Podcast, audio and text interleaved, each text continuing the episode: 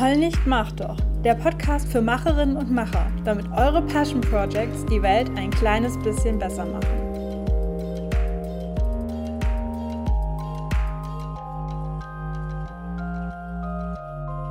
Hey, hey, hier ist Kato. Vielen Dank fürs Einschalten heute. Ich habe eine kleine Warnung auszusprechen und zwar handelt es sich bei der heutigen Podcast-Folge um die Aufzeichnung von einem Live-Video, was ich bei Instagram gemacht habe. Und deswegen kann es sein, dass die Tonqualität mal nicht so super ist, äh, dass meine Grammatik irgendwie ein bisschen kreativ ist oder dass ich zwischendurch ein wenig M und Ä und Denkpausen mit einbringe. Ich hoffe, du verzeihst mir das und hast viel Spaß beim Anhören. So, willkommen heute zum Live-Video. Es geht um das Imposter-Syndrom, was ich jetzt schnell in den Chat schreibe. Ich habe nämlich gerade noch das gute Wetter genutzt und Wäsche aufgehangen und deswegen bin ich jetzt einen Tacken zu spät. So, Kommentar fixiert. Okay, cool.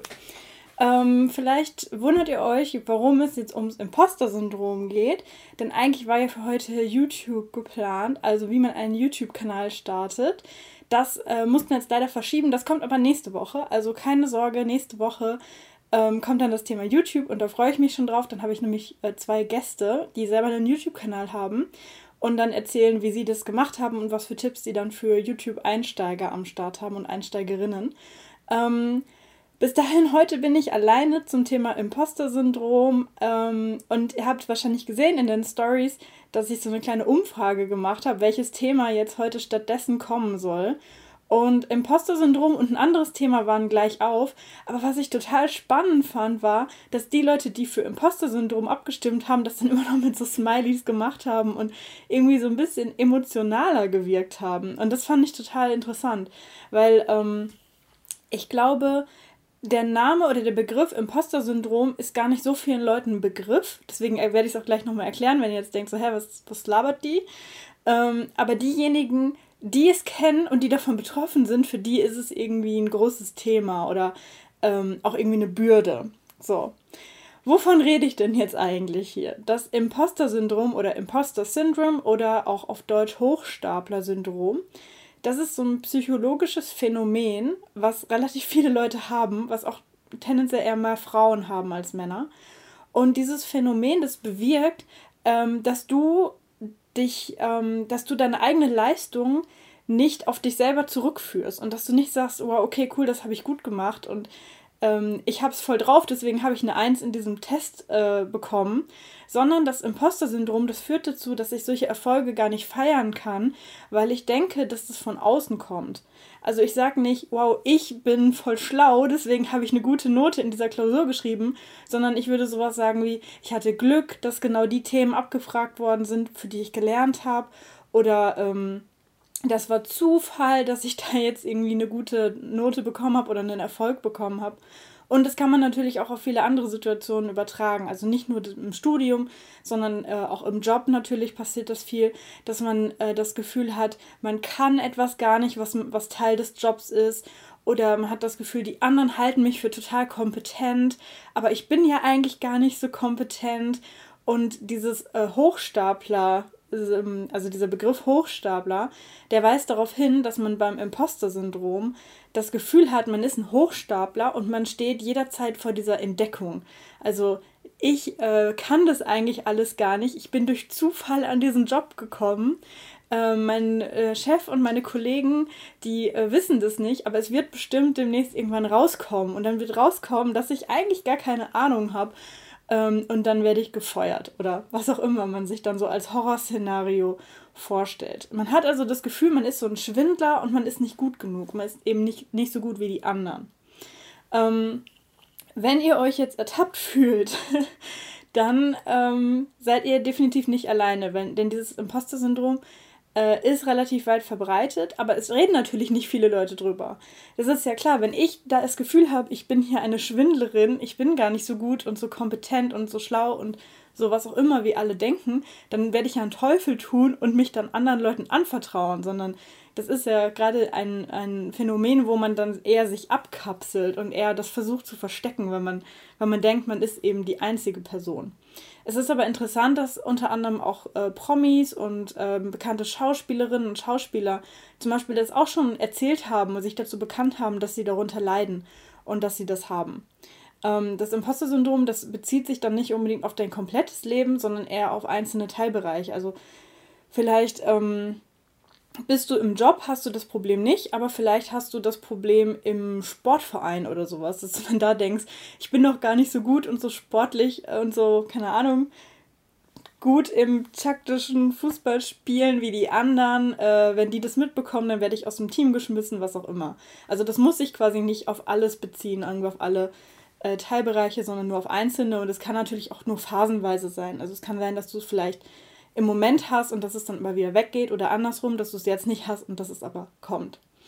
Ähm, was ist denn jetzt quasi das Blöde daran, wenn man unter diesem Imposter-Syndrom leidet? Ähm, das ist wahrscheinlich jetzt relativ offensichtlich, aber ich will trotzdem noch mal so ein paar Punkte aufzählen, weswegen es echt blöd ist, wenn man das hat. Und zwar fühlt man sich natürlich permanent unter Druck gesetzt, weil man irgendwie das Gefühl hat, ähm, ich muss mich irgendwie beweisen oder ich muss mehr arbeiten als die anderen.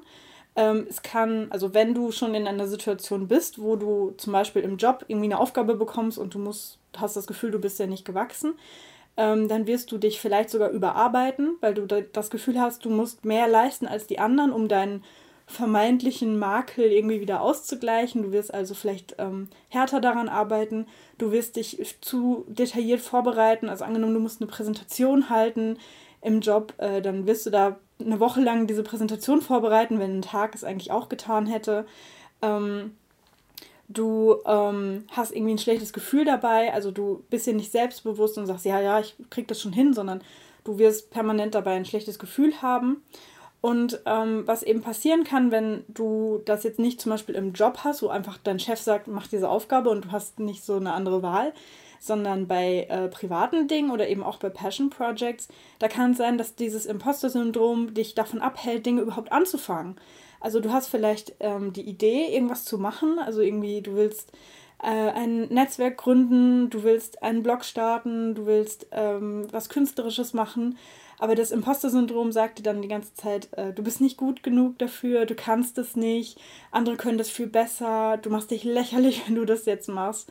Ähm, und du gehst dann quasi nicht aus deiner Komfortzone raus. Also jemand, der das Imposter-Syndrom nicht hat, der würde dann vielleicht sagen, ach, ich probiere das jetzt einfach mal aus, ich krieg das schon hin. Und das Imposter-Syndrom sagt, nein, du kannst das nicht, du, ähm, du musst diesen Schein aufrechterhalten. Und wenn du jetzt irgendwas machst, was aus deiner Komfortzone rausgeht, dann wirst du entdeckt äh, und als Schwindlerin oder Schwindler ähm, ja, geoutet. Ähm, ich finde das Thema gerade eben wichtig, weil Passion Projects, wie ja eben schon gesagt, da hat man in der Regel keine externe Quelle, die dich dann dazu bringt, das trotzdem durchzuziehen. Wie gesagt, wenn ich das jetzt im Studium habe, dieses Imposter-Syndrom, dann habe ich einfach den Druck, dass ich sage, okay, ich muss jetzt aber diese Prüfung machen, denn sonst kriege ich den, den Schein für das Modul nicht. Und das ähm, bringt mich dann wahrscheinlich dazu, mich dem trotzdem zu stellen. Aber wenn ich jetzt irgendwas aus eigenem Antrieb heraus mache, irgendeine Idee habe, die ich einfach so für mich machen will, dann finde ich es umso blöder, wenn man dann aufgrund dieses Phänomens sich dann eben nicht traut und nicht den Mut aufbringt, ähm, das einfach anzufangen.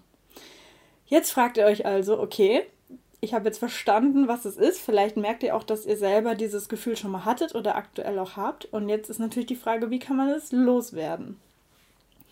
Ähm, ich glaube, der erste und wichtige Schritt ist erstmal zu wissen, dass es dieses Phänomen gibt. Wie gesagt, das ist etwas, wo jetzt nicht äh, mega viel, also klar, in den letzten Jahren wurde natürlich darüber gesprochen, aber grundsätzlich ist es jetzt kein Thema, wahrscheinlich, was man so im Freundeskreis bei einer WG-Party irgendwie anspricht. So, hey, ja, ich fühle mich wie voll die, die Betrügerin und du, du auch, so in der Küche mit einem Glas Wein. Wahrscheinlich eher nicht. Deswegen ähm, ist es gut, wenn man zum Beispiel auch irgendwie in der Zeitung darüber liest oder irgendwie ein Interview mit irgendeiner Schauspielerin, die eben zugibt, dass sie darunter leidet. Ich glaube, das hilft einem schon, dass man einfach weiß, ich bin nicht alleine mit diesem Phänomen. Ähm, ich habe dieses Gefühl und ich bin nicht die einzige Person. Und wenn man sich dann bewusst macht, dann kann man wahrscheinlich auch eher gegen dieses Gefühl ähm, angehen. Ankämpfen klingt mir irgendwie zu hart. Angehen. ähm, und wie gesagt, es haben sowohl ganz normale Leute, aber eben auch zum Beispiel bekannte Künstler oder bekannte Sportler oder sowas. Das ist also ähm, weit verbreitet. Und ähm, ein Spruch, den ich sehr gerne mag, ich habe mir extra aufgeschrieben, äh, und den ich zitieren möchte, ist Don't compare your inside to other people's outside. Und ich finde, der passt sehr gut zu diesem Thema Imposter-Syndrom. Denn ähm, du siehst ja, wie es bei dir drinnen aussieht mit deinen Gedanken, mit deinen Zweifeln, mit deinen Ängsten, äh, mit den Befürchtungen, mit den Szenarien, die du dir ausmalst, was alles schiefgehen könnte, wenn du jetzt ein neues Projekt startest oder was auch immer, wenn du irgendwas Neues machst. Ähm, und du siehst ja nicht, dass es bei anderen Leuten genauso aussieht, sondern du siehst von außen ja nur, dass es funktioniert und dass alles gut ist und dass die Person irgendwie Lob bekommt für ihr Projekt. Aber du siehst ja nicht, dass sie innerlich genauso gezweifelt hat wie du gerade und genau die gleichen äh, Befürchtungen hatte. Das siehst du nicht. Und ähm, gerade auf Social Media ist das natürlich irgendwie weit verbreitet oder ist es normal, dass man nur das zeigt, was gut läuft. Oder selbst wenn etwas nicht so gut läuft, dass man es dann immer noch irgendwie so ein bisschen beschönigt. Oder halt ähm, zum Beispiel, wenn, wenn es mir jetzt irgendwie schlecht geht, dann würde ich das wahrscheinlich auf Social Media nicht dann direkt teilen und sagen, hey Leute, mir geht es gerade voll schlecht, ich habe gerade die und die negativen Gedanken oder was auch immer, sondern ich würde es vielleicht dann zum späteren Zeitpunkt teilen, wenn ich es irgendwie schon verarbeitet habe und ähm, das Ganze schon irgendwie vielleicht eine Lektion daraus ziehen konnte oder so. Ähm, also vergesst nicht, wie es bei euch aussieht mit euren Zweifeln und so weiter. Das ist normal, das haben andere Leute auch. Ihr seht es nur nicht im Normalfall.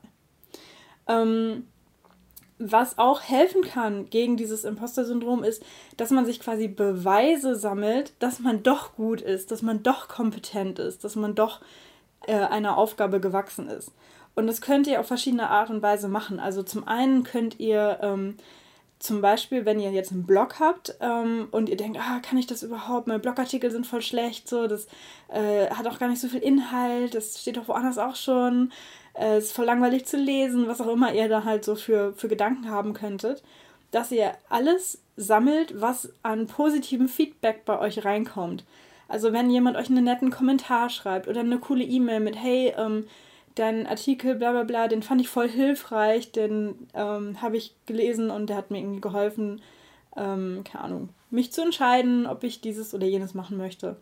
Dann sammelt das. Ähm, auch wenn ihr von Freunden oder von der Familie, wenn ihr irgendwie Lob bekommt für, eure, für euer Projekt äh, oder auch allein schon nur für die Idee, es muss ja noch nicht mal ein fertiges Projekt sein, auch nur für die Idee, dann ähm, schreibt euch das auf. Weil klar, in dem Moment, wo ihr es hört, dann fühlt sich das gut an, irgendwie ein Lob zu bekommen oder ein Feedback. Aber dieses Gefühl, das verfliegt ja sehr, sehr schnell.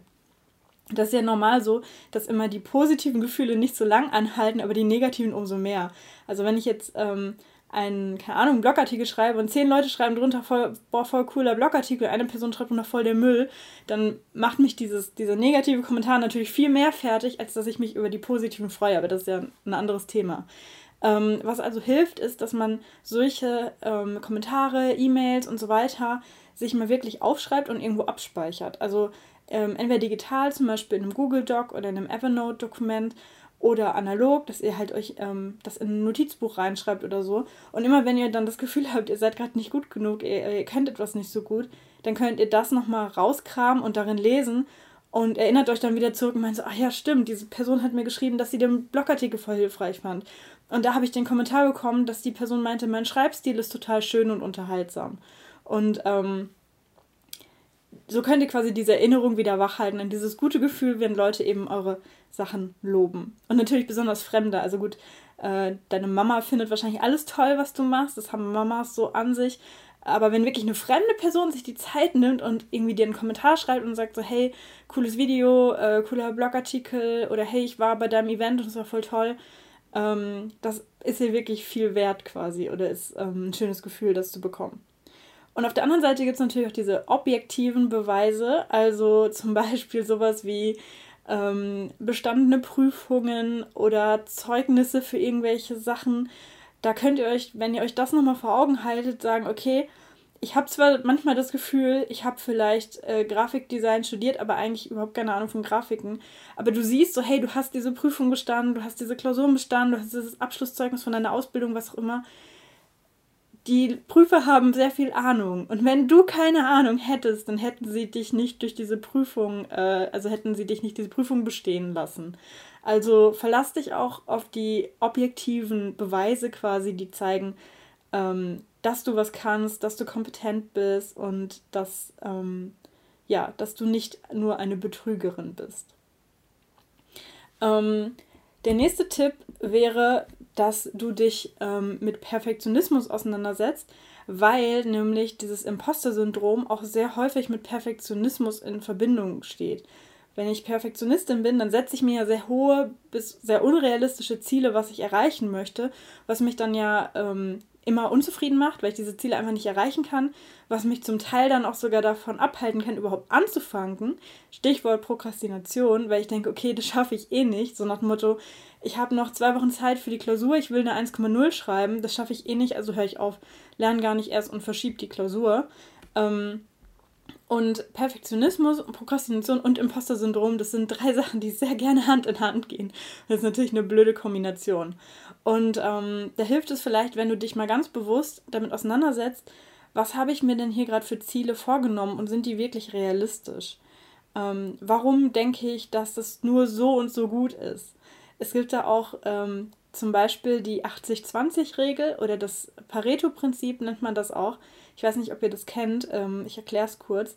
Das Prinzip besagt, dass ähm, 20 Prozent, oder sagen wir so, ähm, du musst 100 Prozent erreichen, damit irgendwas vollständig perfekt ist. Also angenommen, ich möchte jetzt hier dieses Zimmer aufräumen, ja. 100 Prozent wäre, alles ist perfekt aufgeräumt, kein Staubkorn liegt mehr hier, alles liegt an seinem Platz. Wenn ich jetzt 20 Prozent des ähm, Aufwands reinstecke, den ich bräuchte, um es komplett perfekt zu machen, dann könnte ich hier schon jede Menge ähm, hinbekommen. Ich könnte den Müll ähm, rausbringen. Ich könnte eine leere Tasse in die Küche bringen. Ähm, ich kann einmal durch Staubsaugen. Ich kann äh, ein paar Sachen an ihren Platz räumen. Und damit habe ich schon einen sehr, sehr, ähm, äh, sehr großen Teil geschafft. Also ich habe quasi 80 Prozent habe ich dann schon geschafft mit 20 Prozent Aufwand. Und das sieht dann hier schon echt gut aus. Um es hier richtig perfekt zu kriegen, um jedes Staubkorn wegzuputzen, um alles so hundertprozentig richtig zu machen, da müsste ich nochmal richtig viel Arbeit reinstecken. Da müsste ich nochmal jeden einzelnen Gegenstand vom Regal nehmen, abwischen und wieder hinstellen. Dann müsste ich den äh, Fleck, den ich mit meinem äh, Schminkstift an der Tapete da hingemalt habe, müsste ich jetzt überstreichen und so weiter. Das würde einfach viel, viel mehr Aufwand bedeuten.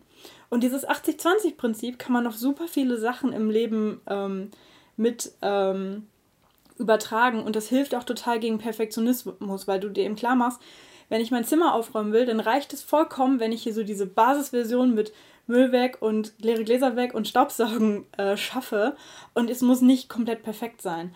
Und auf andere Aufgaben übertragen hilft es eben auch, den Perfektionismus auszuschalten. Und es hilft vielleicht auch, ähm, das Imposter-Syndrom zu bekämpfen, weil man nicht das Gefühl hat, ich muss hier alles perfekt machen, sondern ich muss hier jetzt einfach nur einen großen Teil schaffen und dazu bin ich dann vielleicht eher in der Lage, dazu habe ich dann die Kompetenz, das zu machen. Ähm, und zuletzt gibt es noch einen Tipp, den ich euch geben möchte, und zwar ist das, dass ihr euch mit, ähm, mit dem Umgang mit Fehlern, mit Nichtwissen und mit Scheitern auseinandersetzt. Denn das ist wiederum mit Perfektionismus verwandt. Wenn man Angst hat davor, einen Fehler zu machen oder bei irgendeiner Aufgabe zu scheitern oder irgendetwas nicht zu wissen, ähm, dann kann einen das ebenfalls blockieren, damit anzufangen. Stichwort Perfektionismus, Prokrastination. Ähm, oder das macht mich dann, also gibt mir eben das Gefühl, dass ich nicht kompetent bin. Und das ist natürlich ein Irrtum, weil man, also niemand äh, weiß alles und jeder macht Fehler und Irren ist menschlich und die ganzen Kalendersprüche kann man jetzt hier rauskramen.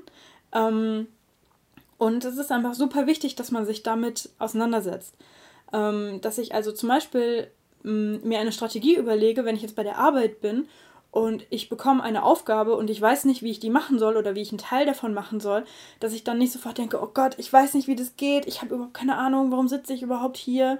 Ähm, ich habe den Job nur bekommen, weil die gerade ganz dringend jemanden gebraucht haben und ich die erste war, die eine Bewerbung geschrieben hat sondern dass ich mir eine Strategie überlege, okay, wie kann ich jetzt ähm, meine Kollegin oder meine Chefin oder sonst wen ähm, fragen, wie ich das machen kann, wie kann ich um Hilfe bitten, wie kann ich mein eigenes Nichtwissen zugeben, ohne dass ich mich dabei dann total schlecht fühle und ähm, so, dass mein Kollege gut darauf reagieren kann.